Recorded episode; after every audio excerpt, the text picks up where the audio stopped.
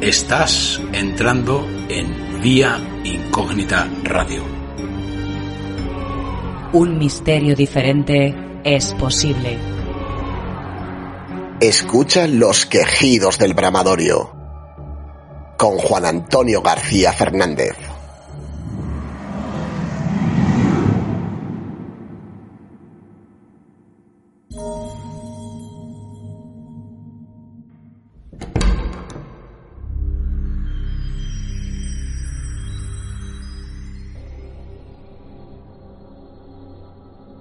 Bienvenidos amigos del misterio.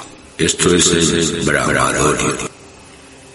Hoy quiero hacer una reflexión sobre la aportación de las sensitivas dentro de una experimentación paranormal.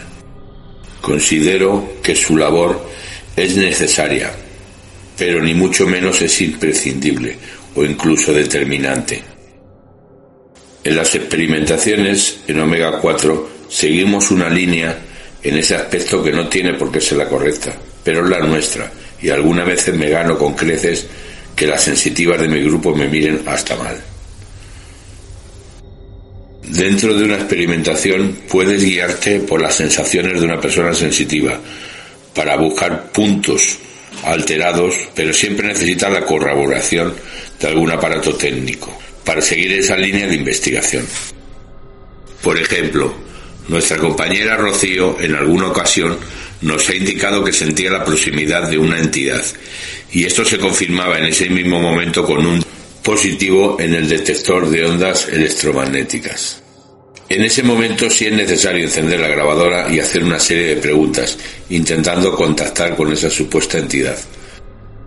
Recuerdo otra ocasión en la que la compañera Santi le indicó a Luis que una habitación en concreto no era apta para hacer un aislamiento. Luis, haciendo caso omiso de esas indicaciones, hizo el aislamiento allí y tuvo una experiencia bastante traumática. Estos son algunos ejemplos donde las sensitivas hacen un trabajo excelente dentro de la experimentación. Estas dos compañeras son las que hay actualmente en el grupo, pero a lo largo de todos estos años he conocido a muchas más. Quiero recordar en este audio algunas de ellas que fueron bastante importantes para mí. En primer lugar, me quiero referir a Silvia. Fue la primera sensitiva que entró en Omega 4, muy al principio. Era una chica muy joven y con una gran capacidad de percepción. Recuerdo que en una ocasión Silvia fue determinante en un caso que nos encontramos con un verdadero poltergeist. Era una casa que nos sorprendió por su fenomenología.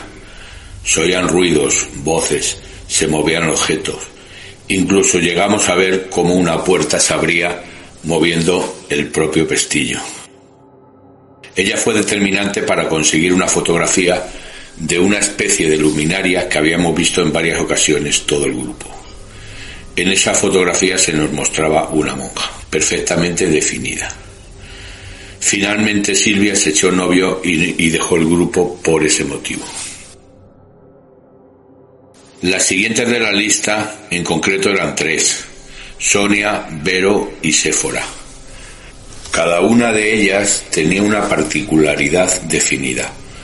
Sonia podía ver, Vero podía oír y Séfora podía sentir las entidades que nos rodeaban. Las tres juntas eran una bomba. La primera vez que las conocí fue precisamente en esa casa a la que me he referido anteriormente. Finalmente las invitamos a que nos acompañaran a nuestro lugar de referencia en aquel momento, el Alamín. La entrada de estas tres muchachas en el despoblado fue espectacular. Recuerdo a Sonia señalando algunas casas donde decía que había fantasmas.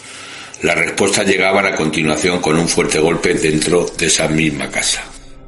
Precisamente esa noche fue la primera en que yo pude sentir el fenómeno paranormal físicamente. Noté perfectamente como dos manos me empujaban en el pecho sin ver absolutamente nada delante de mí. Estoy convencido que pude percibir eso gracias a que ellas estaban allí. Cada vez que he sentido algo que pone a prueba mi propia incredulidad, ha sido gracias a que tenía una sensitiva a mi lado. Gracias a esta noche y a esas chicas pudimos seguir una línea de investigación en ese despoblado. Parte de esa línea de investigación fue acertada, para lo que pudimos descubrir después.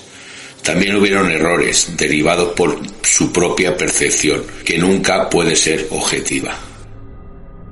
Este es uno de los motivos por los cuales digo que la percepción de una sensitiva siempre tiene que ir corroborado con un aparato técnico. La siguiente de la que os quiero hablar es Tamara. En mi propia opinión, siempre subjetiva, es la mejor sensitiva que he llegado a conocer. Tenía una capacidad extraordinaria para empatizar con las entidades. Aunque no lo hizo delante de mí, yo estoy convencido que podía incluso incorporar esas entidades o sea, una medium en toda regla. Recuerdo la noche que vino con nosotros al Alamín, en una casa en la cual no habíamos reparado, pero que sí está dentro de la leyenda del propio despoblado, nos dijo que había una anciana sentada en la puerta. Se refería a ella como una pobre mujer que estaba sufriendo. Decía que le colgaban dos mechones de cabello y que tenía un desarraigo muy grande. Yo le pedí que se acercara a ella para preguntarle, no llegó a dar el primer paso cuando se vino al suelo. Según nos dijo, era mucha la presión que sentía en ese momento. Ella lo quiso volver a intentar, pero nosotros no se lo permitimos. Lo primero era su salud. Más adelante, ya sin ella, esta casa nos deparó muchas sorpresas. Eso no fue todo. Esa noche, gracias a ella, nos llegó un mensaje de una de las entidades que estábamos investigando allí nuestra Chelo. Recuerdo que estábamos en un pequeño parjecito del despoblado. Me dijo que una mujer enlutada estaba viniendo hacia nosotros. Yo le pedí que preguntara qué es lo que quería. También le dije que posiblemente fuera Chelo. Allí se nos presentó una situación bastante surrealista, donde Tamara le hablaba al aire preguntando qué es lo que quería. La respuesta, según nos refirió la sensitiva, era que contáramos su historia. Yo no lo hubiera definido nada más que como una historia más de sensitivas si no lo hubiera recogido en mi propia grabadora. Ahí estaba la voz. Contad mi historia. Por último, conseguí algo que nunca hubiera soñado, ya que yo tengo la misma sensibilidad que una piedra. Vi delante de mí totalmente clara la figura de un niño, el niño del Alamín, que ya me habían referido distintas personas como ya he dicho, estoy convencido que fue gracias a que Tamara venía conmigo en ese momento. Yo otras veces he experimentado el fenómeno. Cada una de ellas, una de nuestras compañeras sensitivas estaban allí. Por último, no me quiero olvidar de una sensitiva extraordinaria, Nuria, del grupo EPO Consuegra. No ha pertenecido nunca a nuestro grupo, pero hemos coincidido bastante con ella. Este grupo de experimentación tiene métodos muy distintos a los que nosotros empleamos. Sin embargo, siempre nos hemos compenetrado perfectamente. Los integrantes de este grupo, en su mayoría mujeres, son todas sensitivas. Por lo tanto, el método de trabajo va más empleado en contactar con las energías por medio de la evidencia. Recuerdo la última vez que estuvimos en un enclave. Un enclave muy querido por nosotros y que ellos nos enseñaron la finca del olvido. Nosotros estábamos empezando a utilizar un nuevo método de grabación psicofónica. Consistía en conectar unos auriculares a la grabadora para poder escuchar ese sonido aumentado en directo. Hicimos esa prueba en una de las casas. Nuria, por iniciativa propia, se quedó en el umbral de la puerta, llamando a las entidades que habían por allí. Las invitaba a que entraran a descansar decía que venían reventadas de trabajar. Lo curioso que en los cascos aparecía claramente el sonido de un montón de gente que se estaba acercando hacia nosotros. Se oía perfectamente cómo pisaban la hierba seca. Fue una de tantas experiencias extraordinarias que tuvimos junto al grupo Epo Consuera. También hemos tenido experiencias con supuestos sensitivos no tan gratas que pensaban que mientras peor tratabas a las entidades, más ganaba su propia reputación, incluso amenazándolos con sacarlos por la ventana si no atendían a sus peticiones.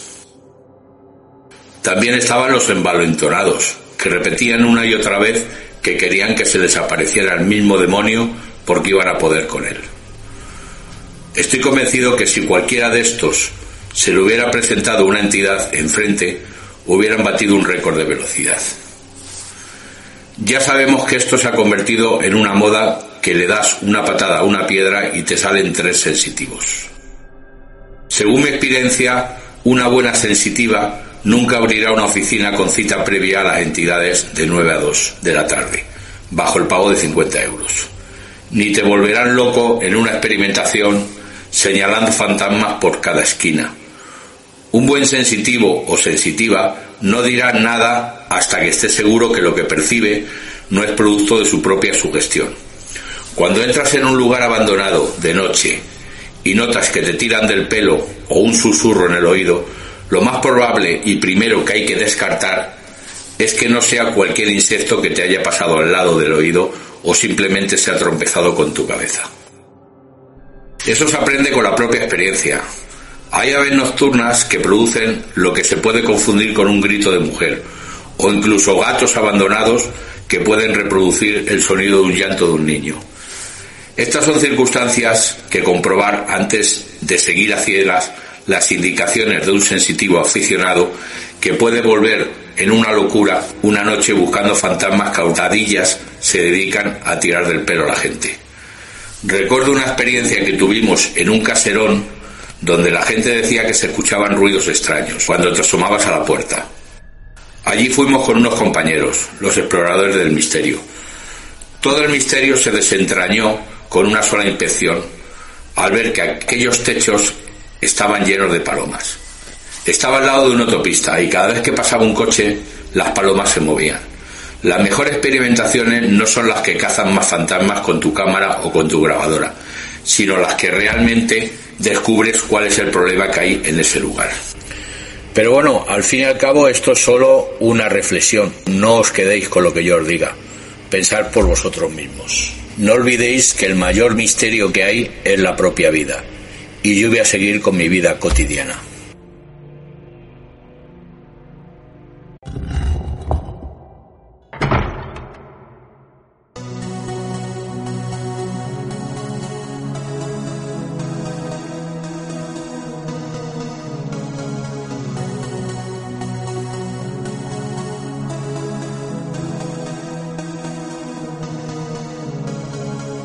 ¿Tienes una historia que contarnos? ¿Tienes un testimonio que darnos? ¿Quieres participar en el programa? ¿Contribuir con ideas o colaboraciones? Puedes ponerte en contacto con nosotros a través de la plataforma iVoox y dejarnos tus comentarios. También puedes encontrarnos en las redes sociales Facebook, YouTube o si lo prefieres puedes enviarnos un mensaje al correo electrónico fotografiafantasma.gmail.com todo junto y sin acentos.